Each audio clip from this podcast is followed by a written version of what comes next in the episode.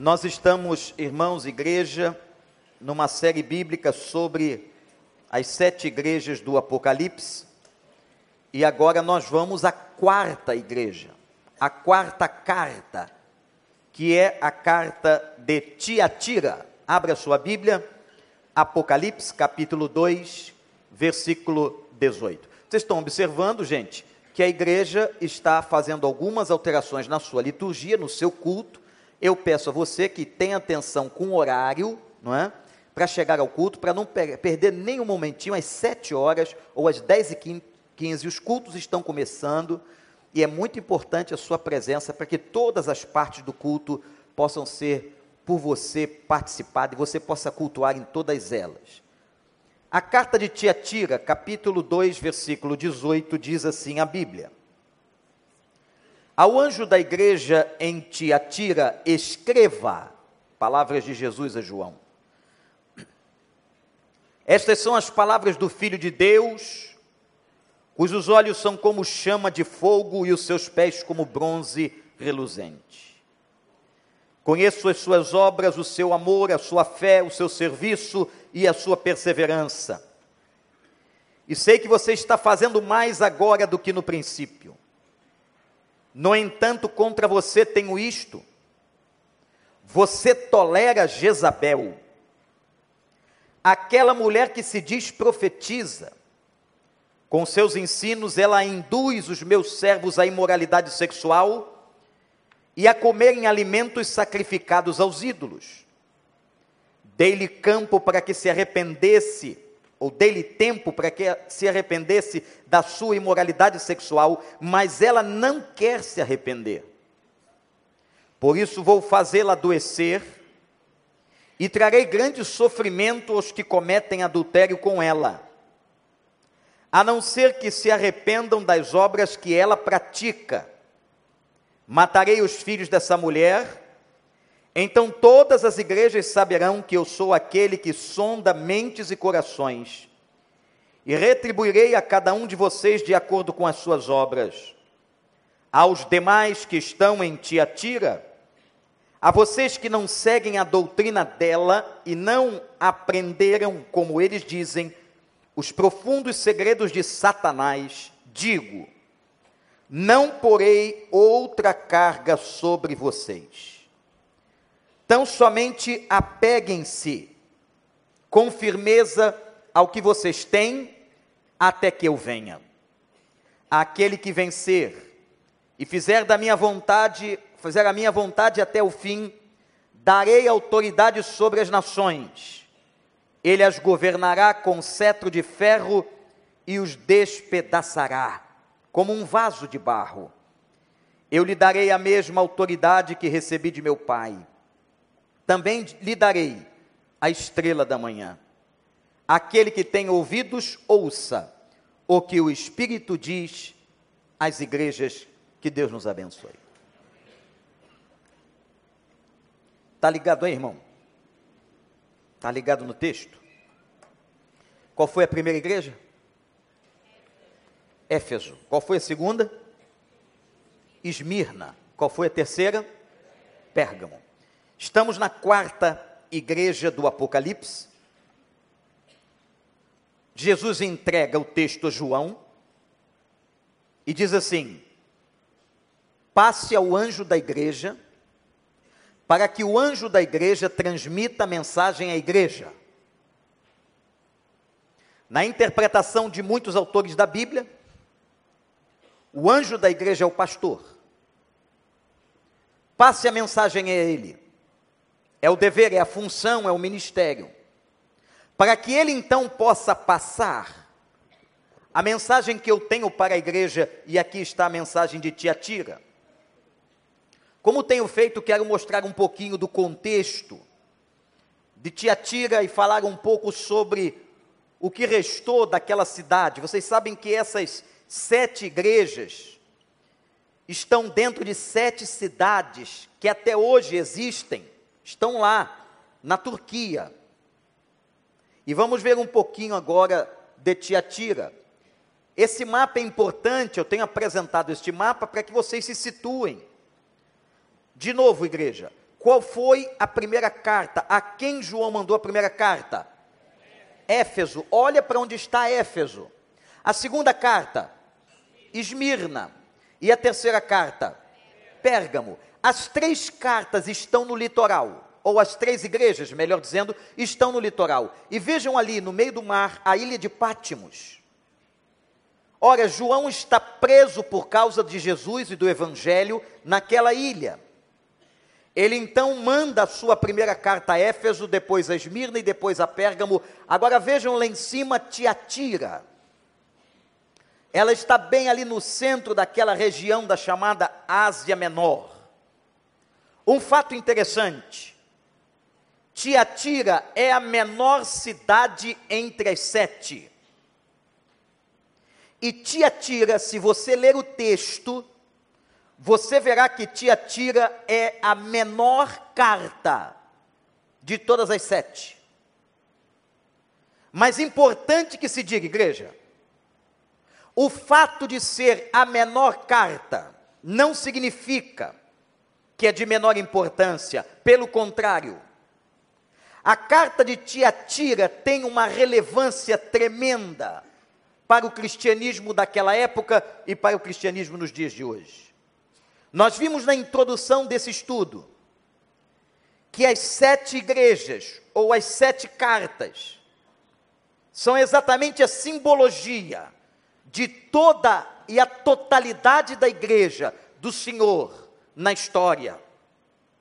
Quando lemos a carta de Tiatira, ou de Pérgamo, ou de Esmirna, ou de Éfeso, nós estamos lendo um recado de Jesus para nós.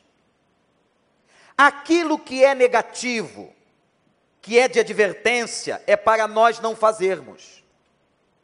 Mas aquilo que é de elogio, de exaltação, por parte de Jesus, é para que nós vivenciemos na nossa irmandade, na nossa igreja, no nosso convívio cristão. Esta cidade tinha uma posição estratégica de comércio. Se você olhar ali, ela fica mais ou menos no meio do caminho de uma rota comercial entre a Europa e a chamada Ásia Menor. Naquela cidade também nós vemos, amados irmãos, a cidade de Tiatira, Algumas coisas muito relevantes eu tenho mostrado aqui pelas escavações arqueológicas. Vejam que está aí diante de nós algumas ruínas de uma dessas dessas construções e é interessante que estas ruínas foram escavações de sítios arqueológicos na Turquia. Pelo tamanho, você também consegue identificar o tamanho da cidade era uma cidade comercialmente importante. Vejam aí, essas colunas, quem gosta de engenharia e arquitetura, vejam como eles colocavam pedras, grandes pedras sobre pedras.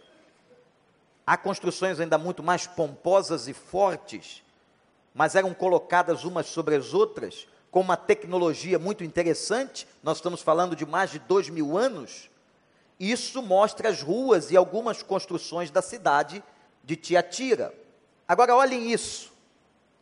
A antiga cidade de Tiatira, a cidade da Bíblia, ficava nesse descampado. É óbvio que terremotos e guerras destruíram a cidade. Onde é que a arqueologia vai descobrir a cidade? Debaixo da terra. Por isso, escavações arqueológicas. Toda cidade está debaixo da terra. Tudo que a arqueologia quer descobrir tem que fazer uma pesquisa profunda debaixo da terra. O ser humano vai colocando escombro sobre escombro. Então aí está o campo. Esta foto tem aproximadamente 20 anos. E essa região descampada e bem arborizada é o lugar exato geograficamente aonde ficava a cidade de Tiatira. Nós temos aí no final da tarde um culto com pessoas que estavam conosco. Esse é meu amigo, grande amigo, pastor Fausto de Aguiar Vasconcelos, pastor hoje da Igreja Batista da Liberdade em São Paulo. Nós estávamos liderando um grupo de pessoas que estavam indo lá, estávamos no final da tarde visitando as ruínas de Tiatira, e é uma cidade realmente maravilhosa quando nós analisamos a sua estrutura e imaginamos o tempo em que ela existiu. Mas havia um detalhe muito importante, que faz uma ligação linda de Tiatira com Atos. Quem se lembra aqui de uma mulher que se converteu e que era desta cidade? Chamava-se Lídia, a vendedora de púrpura. A história da conversão de Lídia está em Atos capítulo 16. É muito interessante ver a correlação, gente, das cartas das igrejas do Apocalipse com fatos do Novo Testamento. Por exemplo, a primeira carta foi Éfeso. Muito interessante, pena que nós não temos tempo aqui de fazer isso. Se nós analisarmos e estudarmos a carta de Éfeso, ou a igreja de Éfeso em Apocalipse, ao lado da carta de Paulo. Paulo escreveu também uma carta a Éfeso, lá por volta do ano 45, mais ou menos 50 anos antes da mensagem de João, de Jesus a João e aquela igreja. Você pegar a carta de Éfeso e você ler a história de Éfeso em Apocalipse, você vai perceber algumas coisas importantes. Assim também Tiatira. Você pega a história de Atos, esta mulher vendedora de púrpura, Atos 16, esta mulher era desta cidade. Esta cidade tinha uma coisa muito curiosa, uma peculiaridade desta cidade. A cidade era muito politizada. E uma cidade que era repleta de sindicatos. É isso mesmo que você ouviu. Você pensa que é coisa nova, né? Olha para cá, não há nada novo debaixo do sol. Está na Bíblia. Cada profissão estava relacionada a um sindicato. Então a cidade de Tiatira, ela, ela era dividida, distribuída por vários sindicatos. O trabalhador, morador de Tiatira, trabalhava em Tiatira, ele estava necessariamente vinculado a um sindicato. Agora prestem atenção à correlação da questão socioeconômica, trabalhista, com a questão religiosa. Vejam isso. Os sindicatos da cidade de Tiatira davam banquetes pagãos. Vocês se lembram, e eu tenho dito desde o início da, das cartas, que a influência grega politeísta era muito forte. O mundo era romano politicamente, mas a cultura era grega. Muitos deuses gregos como Zeus, Esculápio e tantos outros, Artemises e tantos outros deuses. Naquela época, os sindicatos também cultuavam deuses. E havia um fato muito interessante, que implicava na vida dos crentes. Se uma pessoa não se submetesse à festa pagã que o sindicato promovia, ela era demitida do seu trabalho. O trabalhador era acuado, induzido, obrigado, essa que era a verdade, a participar, meus irmãos, minhas irmãs, das festas que os sindicatos promoviam. E se alguém recusasse, perdia o trabalho. Nesta cidade de Tiatira, idólatra, muitos deuses gregos, muita idolatria. Havia um templo majestoso chamado oráculo. E neste oráculo haviam sessões de adivinhação. Você já ouviram alguma coisa parecida com isso? Não há nada novo debaixo do sol. Irmãos, quantas pessoas procuram religiões e até igrejas evangélicas, elas não estão interessadas num compromisso com Cristo, elas não estão interessadas em conversão, elas não estão interessadas numa vida de santidade digna e reta diante de Deus, elas estão interessadas em saberem o futuro e buscam profetas, profetisas, bruxos que possam lhes trazer a adivinhação do futuro. Isso não é novo. Isso não é novo. uma curiosidade que está dentro do ser humano. Deus não deixa a gente saber o que vai acontecer nem daqui a cinco minutos, irmãos. Mas o ser humano, na sua idolatria, na sua mentira, na sua falsidade, ele quer saber. E se você pegar a linha amarela, a linha vermelha e vier numa via expressa da cidade, você vai ver uma série de pessoas oferecendo adivinhações para você, que a vovó não sei o quê, que o pai de santo não sei o que lá, que a adivinhadora não sei o que vai te trazer o marido perdido, a sogra desamparada, a mulher abandonada, e te traz em dois dias.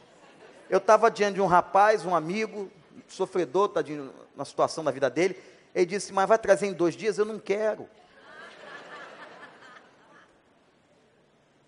Você vê um monte de placa de adivinhação, mas não é só no meio de religiões pagãs que não tem o Espírito Santo, não. Às vezes dentro da igreja.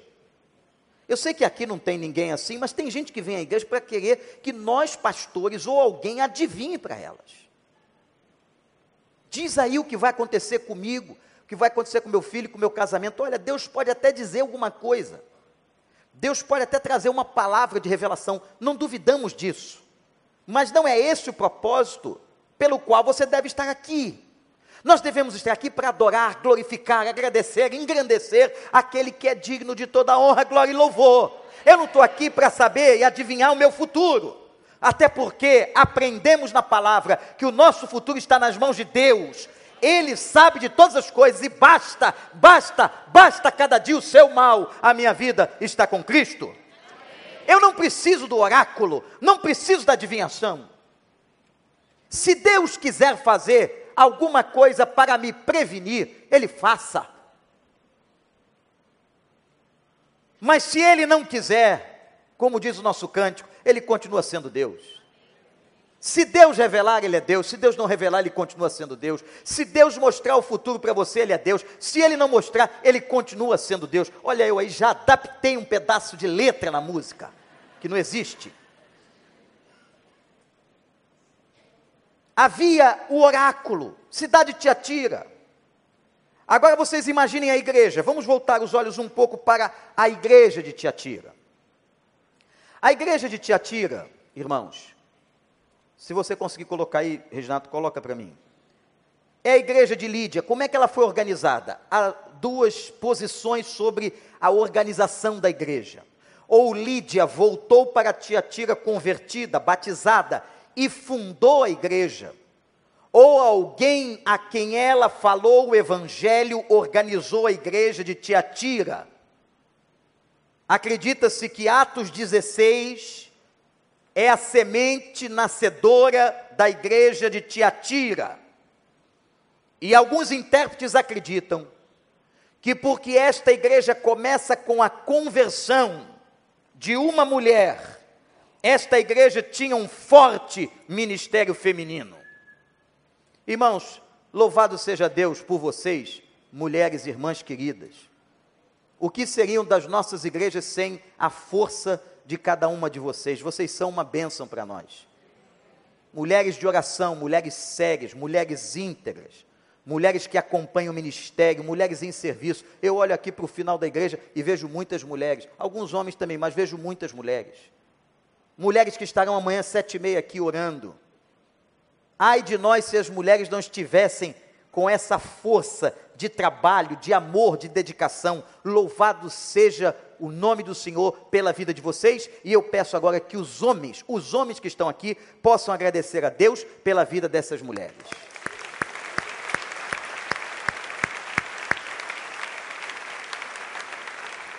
Acredita-se que Tiatira é uma igreja, um ministério com muitas mulheres por causa de Lídia. Agora note uma coisa importante. Jesus vai apresentar as qualidades da igreja. Cinco qualidades, vou passar por elas rapidamente. Vê se você não queria ser membro de uma igreja dessa. Primeira qualidade de Tiatira, uma igreja amorosa. Uma igreja que experimentava verdadeiramente o ágape, o amor fraternal, o amor que vem de Deus. É tão bom quando a gente tem uma igreja que você percebe o amor do Senhor na vida das pessoas. Amém, gente? Uma igreja, segundo, de fé, confiante no Senhor, que sempre colocou a sua vida na confiança, na certeza de que Deus estaria agindo sobre ela. Terceira característica, Tiatira era perseverante. Muitos crentes perderam seus empregos porque não cultuavam aos deuses nos sindicatos, foram demitidos, mas não perderam a sua fé. Você pode perder o seu trabalho, você pode perder todas as coisas, como disse Abacuque, mas você não perderá a sua fé em Jesus Cristo como único e suficiente Salvador. Sim ou não, igreja? Uma igreja perseverante, uma igreja de serviço, diz a Bíblia. As pessoas tinham prazer em servir a Deus, serviam voluntariamente. Ah, meus irmãos, quantas pessoas hoje que perderam a noção do Evangelho e do que é servir a Deus e se aproximam da igreja para tirarem da igreja, para se beneficiarem da igreja. Isto é anátema melhor dar do que receber. Que você esteja aqui com um único espírito e um único coração. Eu quero, na minha igreja, no reino de Deus, no meio do meu povo, servir ao Senhor com tudo que sou, com tudo que tenho. Eu quero que a minha vida seja um vaso de bênção para a glória de Deus. Então anote aí, era uma igreja amorosa, era uma igreja de fé, era uma igreja de serviço, era uma igreja perseverante, e a quinta característica, ela crescia. A gente tem pessoas na igreja que parece que não gosta que a igreja cresça. Por que será? Façamos aqui uma análise breve psicológica. Por que será? Que uma pessoa sinta saudade, eu sinto saudade. Quando eu me lembro que uma vez esta igreja celebrou o Natal, todos os membros que ela tinha, todos, estavam num culto de Natal na sala de uma casa de dois quartos tinha umas 20 pessoas.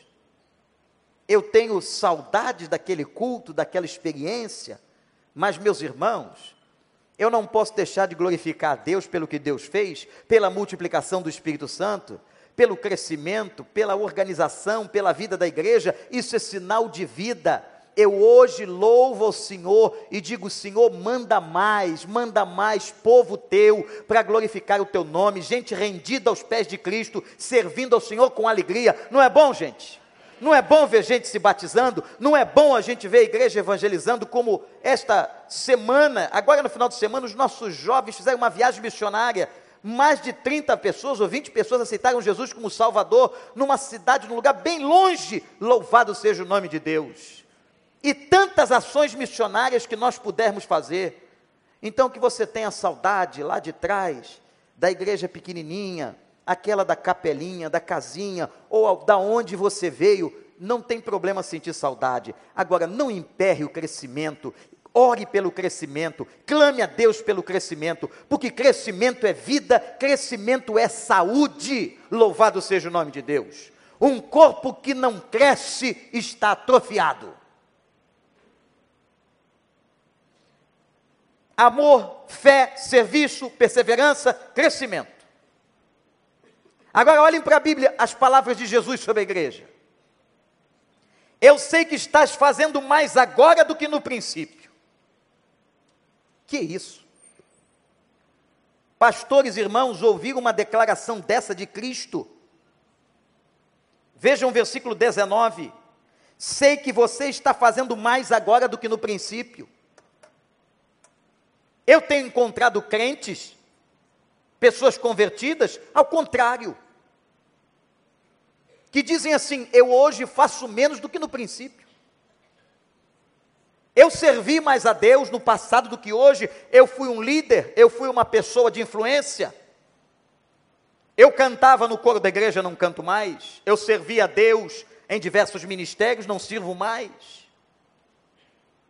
Irmãos, que Deus olhe para nós, olhe para a minha vida e para a sua vida, e possa encontrar nas nossas vidas vidas que frutifiquem ainda mais, não para a nossa glória, mas para a glória do nome do Senhor. Eu quero, eu quero servir mais, ser mais para Deus do que eu fui no passado. Você concorda comigo? Está dentro ou está fora? Hum. Você quer ser mais hoje do que você foi? Você quer servir mais do que você serviu? Você quer ser mais bênção do que você foi? Às vezes não é no mesmo ministério, não é da mesma maneira, não é do mesmo jeito.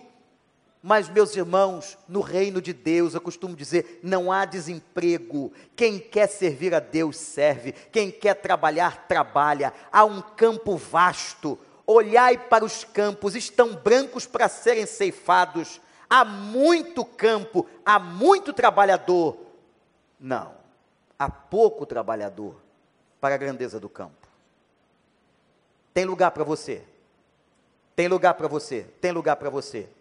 Tem lugar para você. Olha para o lado onde você está sentado e diga isso para essa pessoa. Tem lugar para você. Tem lugar. Está chegando agora na igreja, tem lugar para você. Igreja não é gueto de panela.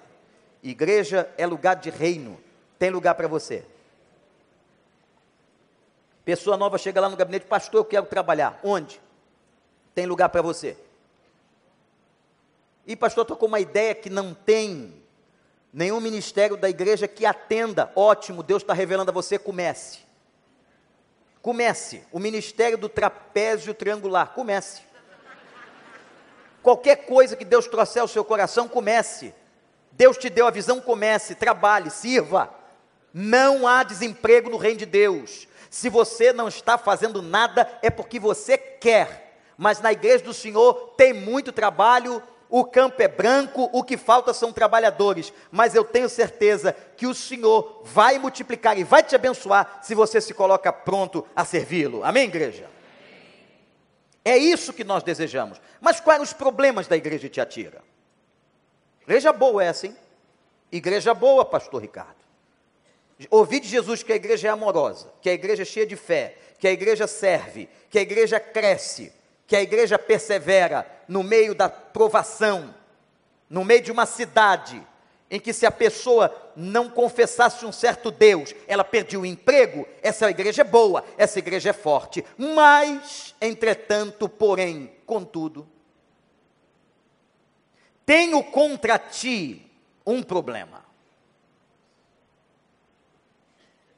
uma mulher identificada como Jezabel, ela era tolerada na igreja. Jesus se aborreceu com essa mulher. Isso é um fato raro, Jesus se aborrecer com alguma mulher. Fato raro.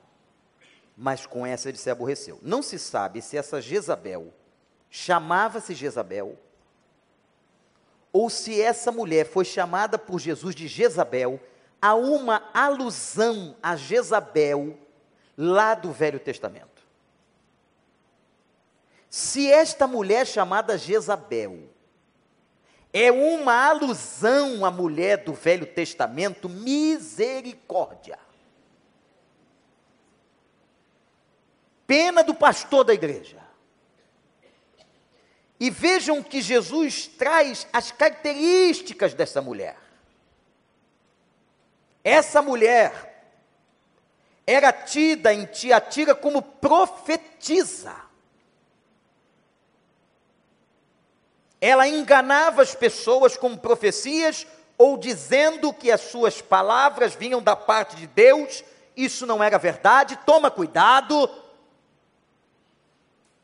Porque, meu amigo, meu irmão, minha irmã, o que há de pessoas entregando coisas que não são de Deus,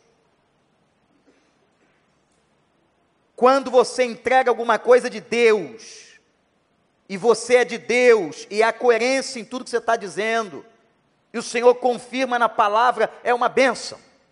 Eu recebo todas. Agora, quando vem alguma coisa que você sente espiritualmente, porque a Bíblia diz, e peça a Deus um dom, a Bíblia diz que a gente pode pedir dons. Peça a Deus o dom do discernimento de espíritos Que espírito está por trás desta palavra? Não olha o rostinho de Jezabel, não. Olha o conteúdo. Olha a malícia. Aonde Jezabel quer chegar? Essa mulher era profetisa e ensinava no meio das mulheres da igreja imoralidade sexual. Ela devia dar aquelas palavras sutis de indução. Ah, vai, boba, não tem problema não, ninguém vai saber. Ela devia falar alguma coisa de motivação, que desviavam as mulheres dos caminhos de Deus e conduziam as mulheres a uma vida de promiscuidade. Esta mulher, que se dizia profetiza na igreja, induzia as pessoas à imoralidade sexual e induzia as pessoas a práticas pagãs, está na Bíblia. Essa mulher induzia os crentes a agirem e a cometerem coisas que eram heresias diante de Deus. E esta mulher estava sendo tolerada dentro da igreja de Tiatira. Ao observar o comportamento revelado sobre esta mulher, façamos uma comparação ao comportamento da Jezabel do Velho Testamento em Reis. Quem foi Jezabel em Reis? Mulher de um rei chamado Acabe. Acabe foi tão ruim que acabou com o povo. Era um rei banana, um rei sem autoridade, um rei que se deixava dominar, não assumindo o seu sacerdócio. Quem governava o palácio e a casa de Acabe era Jezabel. Olha aí. Quem disse que isso foi criado no outro dia? E essa bichinha era perversa.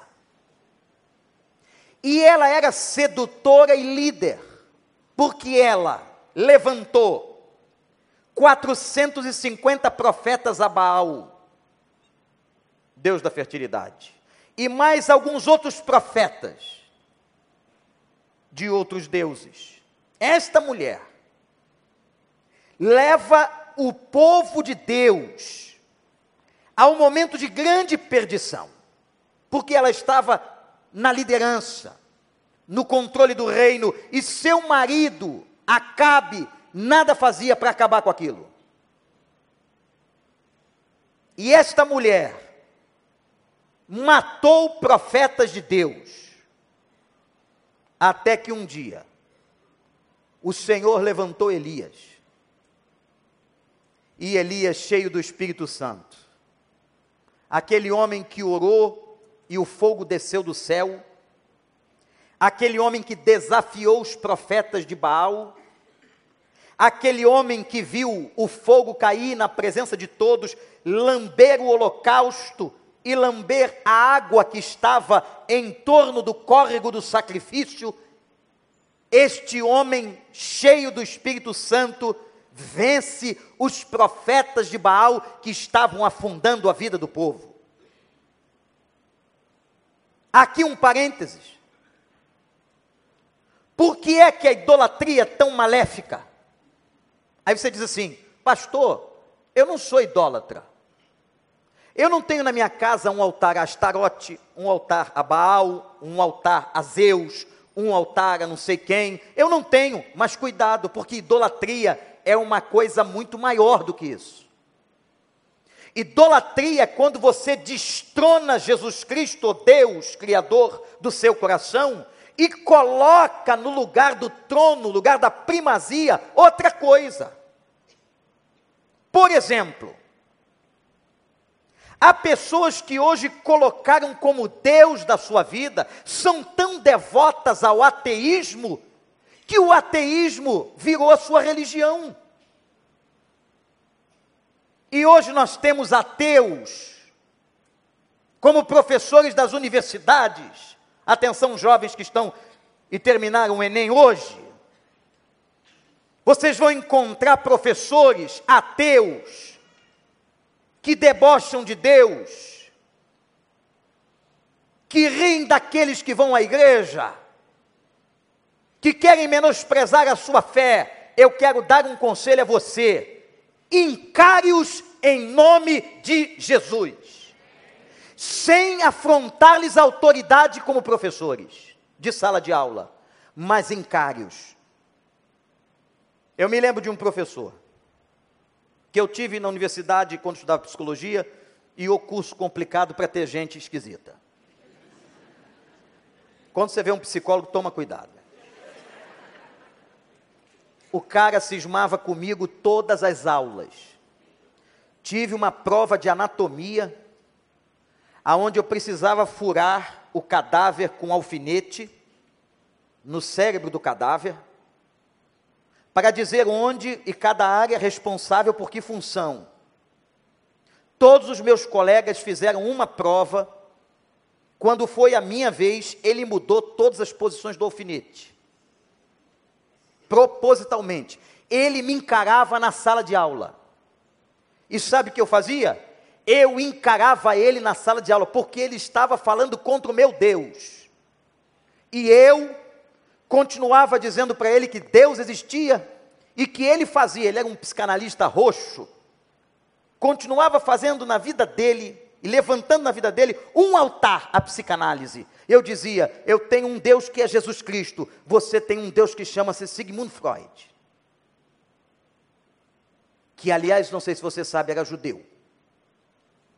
Tivemos embates tremendos na sala de aula a sala chegou a receber alunos de outras salas, que se filtravam porque sabia que o pau ia cantar. E cantava. Porque vinha e eu fazia na educação, na coerência. Ele explicava e eu levantava o dedo. Mas, professor, não vejo assim. Estudei, estudei, estudei. Dois anos depois, esse professor foi assassinado. Estava dirigindo seu carro na saída da universidade e, como ele era imoral, ele foi assassinado pelo marido de uma das mulheres com quem ele saía. Eu disse hoje pela manhã e repito agora: a questão da imoralidade com a idolatria, a mentira, estão sempre correlacionadas. Estão se levantando um exército de professores ateus para desconstruir da cabeça da nossa geração, dos nossos jovens, a ideia do Senhor. E eu quero que vocês que estão aqui, que são crentes, saiam daqui ainda mais fortalecidos, ano que vem nas universidades, dizendo o seguinte: eu creio no Deus Criador, o Deus que criou os céus e a terra, o Deus que tem as estrelas nas palmas das suas mãos. Eu creio num Deus que é Pai do nosso Senhor Jesus Cristo. Eu creio na morte de Cristo. Eu creio na ressurreição de Cristo. E nós não podemos dar vazão a esse tipo de coisa que estão querendo inventar para nós, querendo com que nós percamos a identidade, até dizer sobre a existência de um sexo que Deus não criou, estão dizendo. Na Alemanha, uma vez, foi se escutar, ou foi se estudar, melhor dizendo, a criação. E entre vários cientistas que estavam naquele debate havia um crente. E aquela época velha, a velha ideia e tese do buraco negro e de que o mundo é fruto de uma explosão. Aquele homem crente se levantou e disse o seguinte: É a primeira vez que eu vejo a física ser contrariada com a própria dinâmica. Por quê? Porque se eu explodir uma bomba aqui, esse espaço entra em desordem. Como é que tudo explodiu e ficou tudo organizado? Os planetas alinhados de maneira maravilhosamente simétrica. Como? E aquele homem foi mais fundo. Tudo bem. Que eu acredite que o mundo é fruto de uma explosão. Eu quero saber o seguinte: quem foi que acendeu o fósforo? Quem foi que deu origem? Jezabel estava dentro da igreja de Tiatira. Esta mulher que ganha o codinome daquela louca de reis. Essa mulher, gente, devia ser, essa Jezabel do Testamento, ela devia ser realmente, eu não sei como qualificar, mas o profeta Elias, aquele do fogo do céu, aquele que lambeu, esse cara teve medo dessa mulher. Quem tem uma mulher dessa na sua frente não precisa de Satanás, essa mulher é suficiente. Que mulherzinha esquisita. A Bíblia diz que ele correu 40 dias pelo deserto como louco. Está correndo por quê, Elias? Por causa de uma mulher. Mas Elias, você matou 450 profetas de Baal, você está com medo dela? Estou com medo dela, ela é apavorante. Cuidado! Porque às vezes as Jezabels estão dentro da igreja, infiltradas, ensinando doutrinas que não são de Deus. Eu vou te dizer uma coisa aqui: é melhor você perder um emprego do que entrar na festa do sindicato. Deu para entender? Hum? A pessoa está te chamando para a festinha do sindicato. Lembra dos sindicatos lá de Tiatira? Vem para a festinha do sindicato. É uma beleza. Sexta-feira não é mais sexta-feira, é sexta-feira, vem? Nós vamos beber todas. Vem para a festinha. É ali que você se dobra diante do ateísmo, do álcool, da mentira, do vício, da pornografia. É ali. É ali que a vida desmorona. E eu não conheço nenhum que vive ou viveu essa vida e diga que verdadeiramente é feliz mas conheço muitos que se arrependeram. Quanta gente induzindo pessoas. Aí vem Jesus agora na carta e se apresenta. Lembra que ele sempre se apresenta? E olha como é que ele se apresenta agora, irmãos. Eu sou filho de Deus, e meus olhos é como chama de fogo. Eu quero que você imagine na cabeça agora o rosto de Cristo com os olhos como bolas de fogo. O que é que significa os olhos com bola de fogo? No entendimento da imagem apocalíptica no primeiro século, os olhos com bolas de fogo simbolizam a onisciência de Deus. O Deus que vê tudo que vê Jezabel, que vê a fidelidade da igreja, que vê os erros da igreja, que vê os pecados da igreja, eu quero dizer a você que você agora está nu moralmente e espiritualmente aqui neste lugar, porque Jesus sabe tudo da sua vida. Não adianta escondermos dele. Ele conhece o meu pensamento, ele conhece para onde eu vou, para onde eu desço, se eu descer o abismo, tu estás ali. Se eu subir às extremidades do céu, ali o Senhor também está. Mas Jesus se apresenta: Eu sou o filho de Deus, tenho bolas de fogo nos olhos e tem uma outra imagem que ele apresenta ao pastor de Tiatira: Meus pés são como de bronze. Referência ao livro de Daniel, capítulo 10. O que é ou o que são os pés de bronze? Os pés de bronze significavam naquela época a força, a fortaleza e o poder. Ora, o Cristo que está se apresentando a Tiatira é um Cristo que sabe tudo e que tem toda a fortaleza e todo o poder em suas mãos. É esse Cristo que lutará contra os sindicatos. Esse Cristo que vai proteger os crentes. Esse Cristo que protege você que protegerá você, meu jovem, lá na universidade amanhã, ou você que está passando para o ano que vem. É esse Cristo que vai com você. É esse Cristo que te dará forças para vencer o ateísmo. Esse Cristo que te dará forças para vencer as lutas, as tentações, os problemas. Nenhum de nós aqui tem força em nós mesmos para vencermos tentação. Da tentação a Bíblia diz: se foge.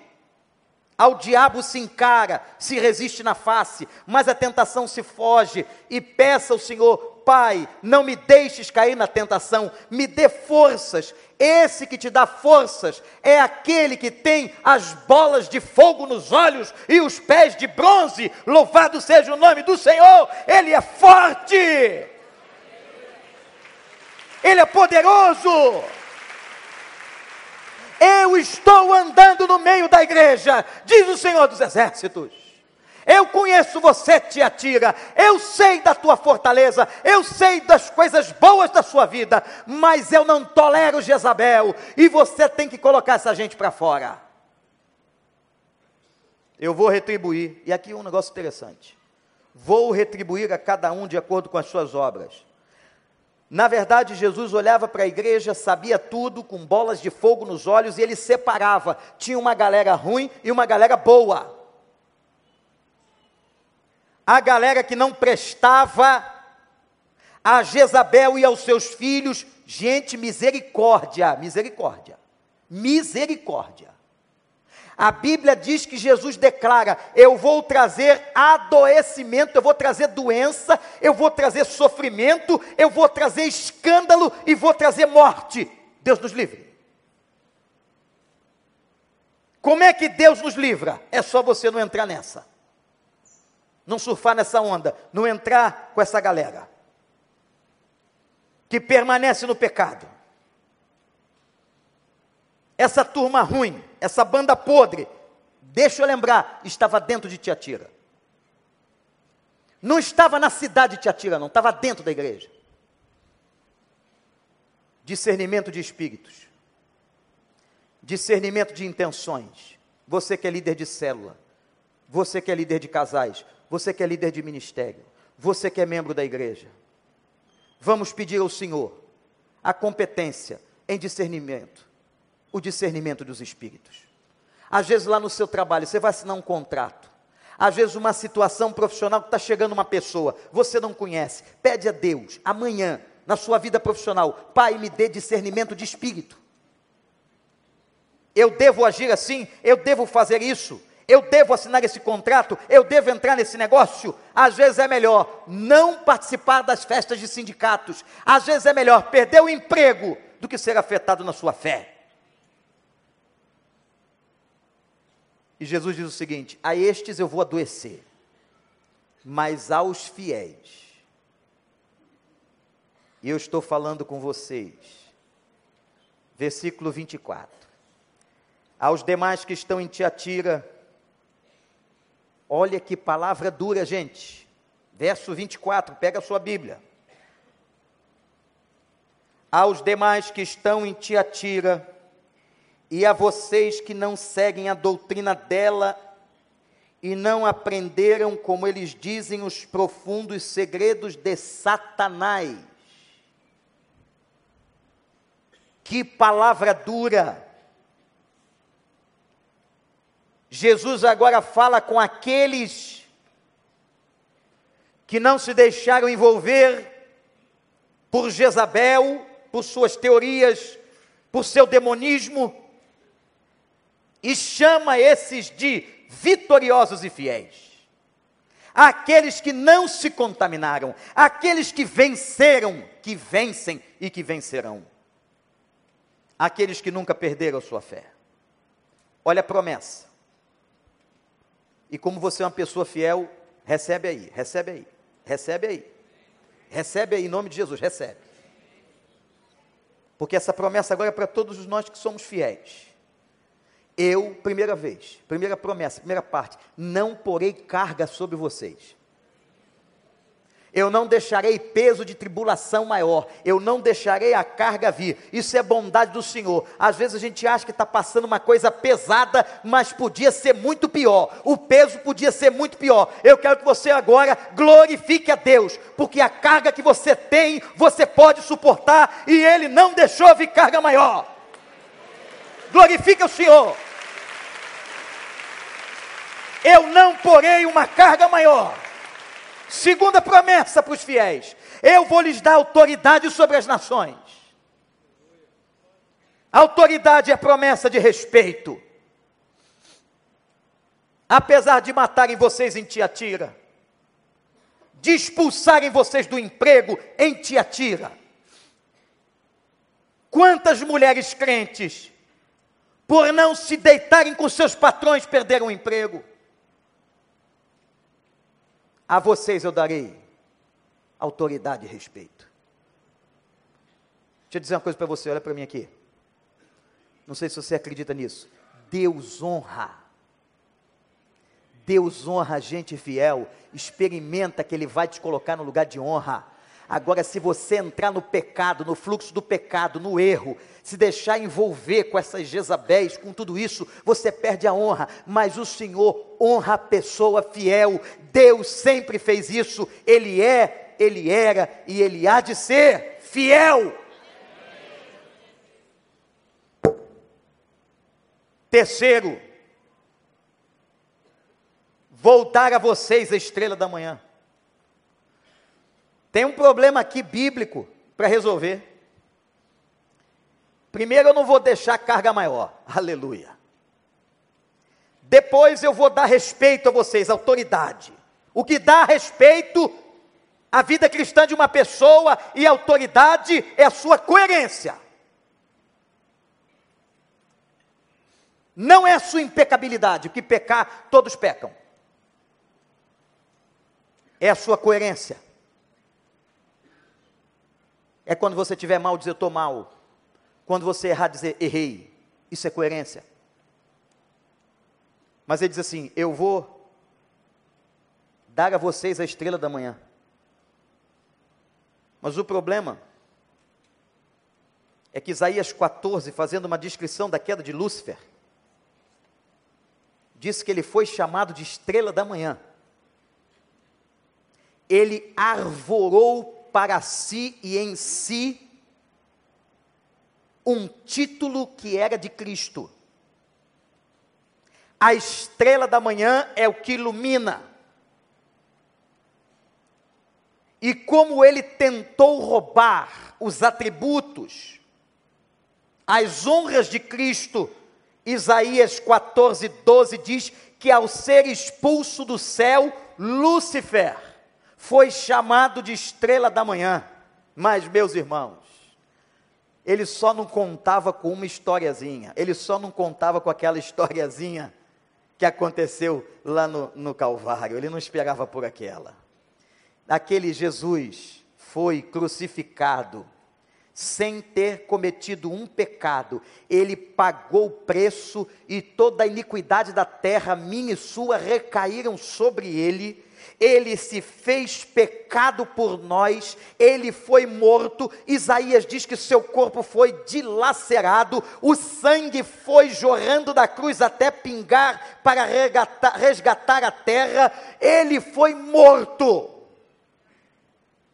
E ao terceiro dia ele ressuscitou. E quando ele ressuscitou, a Bíblia declara que ele colocou todas as coisas debaixo dos escabelos dos seus pés, dos estrados dos seus pés, e Satanás foi destruído e acorrentado definitivamente. E Apocalipse capítulo 22, versículo 16, diz: Cristo é a nossa estrela da manhã. Jesus restaurou a posição de estrela. A estrela é Ele Fique de pé agora diante dessa estrela. A estrela não sou eu. A estrela não é ninguém, a estrela não é você, a estrela não é pastor. A estrela não é bispo, nem arcebispo. A estrela não são os homens. Nós estamos agora e devíamos estar de joelhos, com a cara no chão. Nós estamos diante daquele único, digno, real estrela da manhã.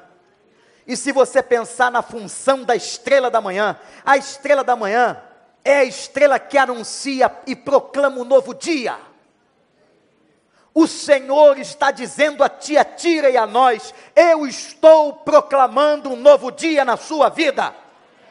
Eu estou anunciando uma nova manhã na sua vida e na sua história não há Jezabel e ninguém poderá tirar você das minhas mãos. Eu tenho as bolas de fogo nos olhos, eu sei quem você é, eu tenho os pés de bronze, eu tenho poder e força.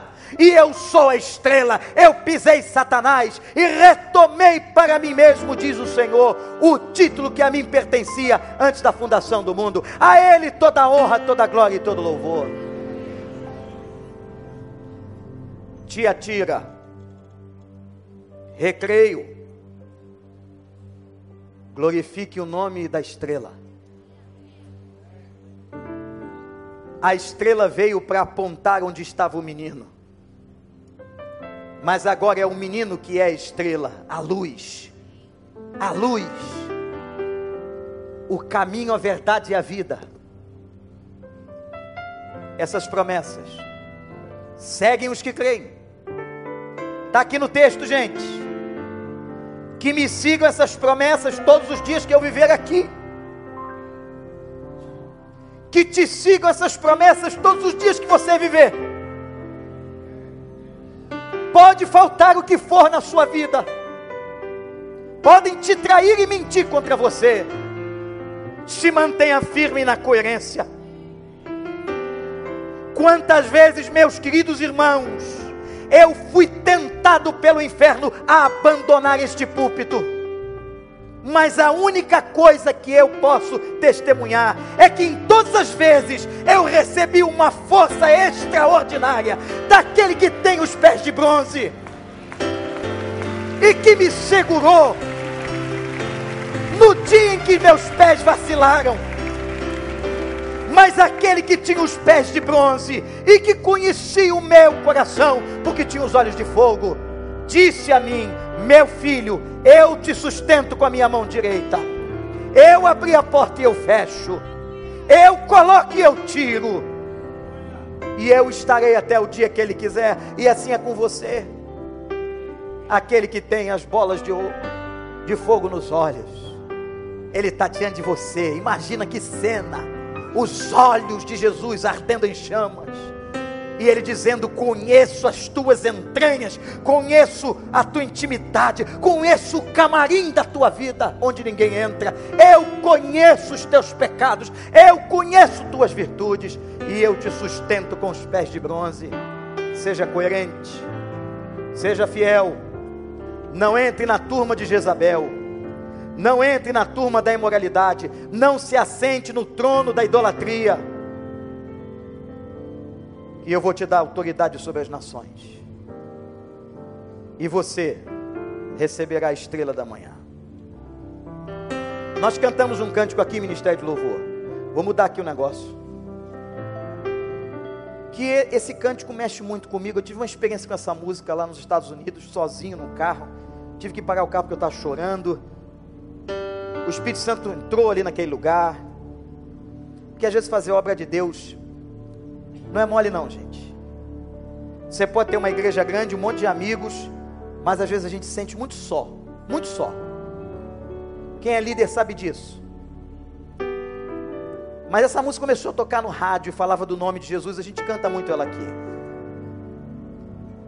E o que esse nome faz? Como é que esse nome chega? A força desse nome, o poder desse nome. E aquela experiência foi tão extraordinária que o Cristo dos olhos de bola de fogo entraram no carro. Eu tive que parar. A glória de Deus inundou aquele lugar tão pequeno. E o Senhor dizendo: Eu estou contigo, eu estou aqui. Não se sente sozinho, não. Eu estou com você. Faz a minha obra, continua, permanece. Fica fiel. Eu vou te dar autoridade sobre as nações. Eu vou te dar vitória. Eu vou te sustentar com os meus pés de bronze. E foi isso que eu fiz. Eu sou fraco, igreja. Eu sou fraco, mas eu tenho um Deus forte, forte, forte. Que me sustenta e sustenta você. E ali naquele momento, cheio da presença do Espírito Santo, eu pude dizer isso com aqueles irmãos, em sintonia de ondas de rádio. Oh, nome de Jesus, estrela da manhã. Deus que tem os pés de latão, aquele que é forte e que ninguém destrói. Ninguém destrói, aquele que sabe tudo, apesar dos homens te julgarem, mas você sabe, Senhor, tudo que vai no nosso coração. E eu comecei a dizer: Senhor Jesus, Senhor Jesus, Senhor Jesus, feche teus olhos agora. Eu quero que você comece a dizer com os seus lábios: glorifique o nome de Jesus. Repete esse nome alto, alto. Glorifica esse nome, Deus e te atira. Dá um glória a Deus aí.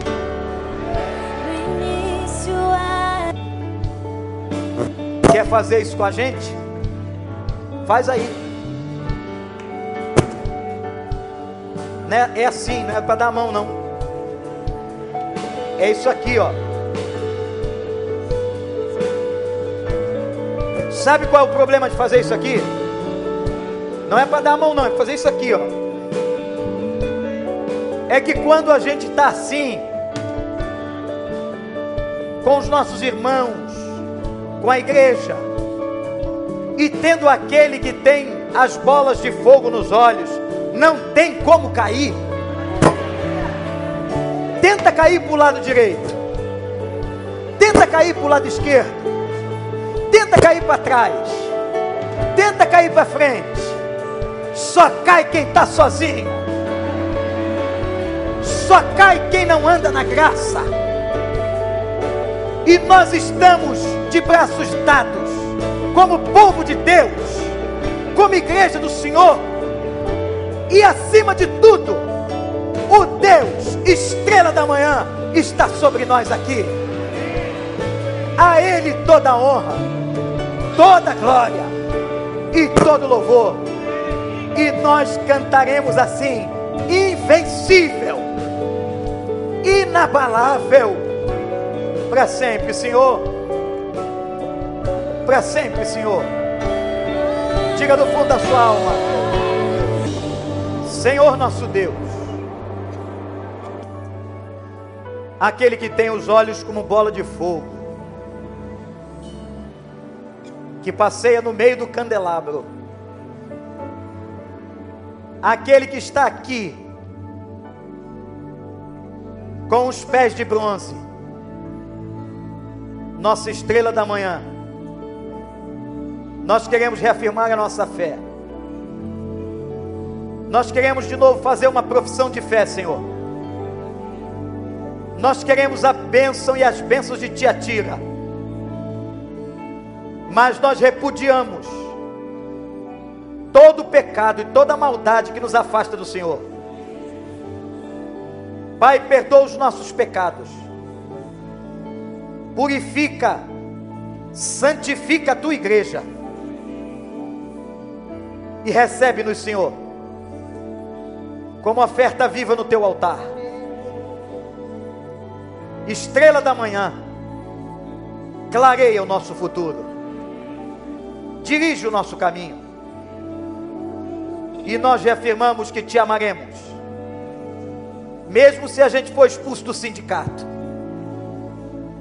mesmo se nós formos expulsos do trabalho, se invadir essa igreja, prendendo a gente e queimando as paredes. Nós reafirmamos a nossa fé, a nossa fidelidade. Nós te amamos, Jesus. Nós te amamos, Jesus. Deus invencível. Nós te amamos, Jesus. Obrigado por essa noite, pela visitação do Senhor. Aleluia.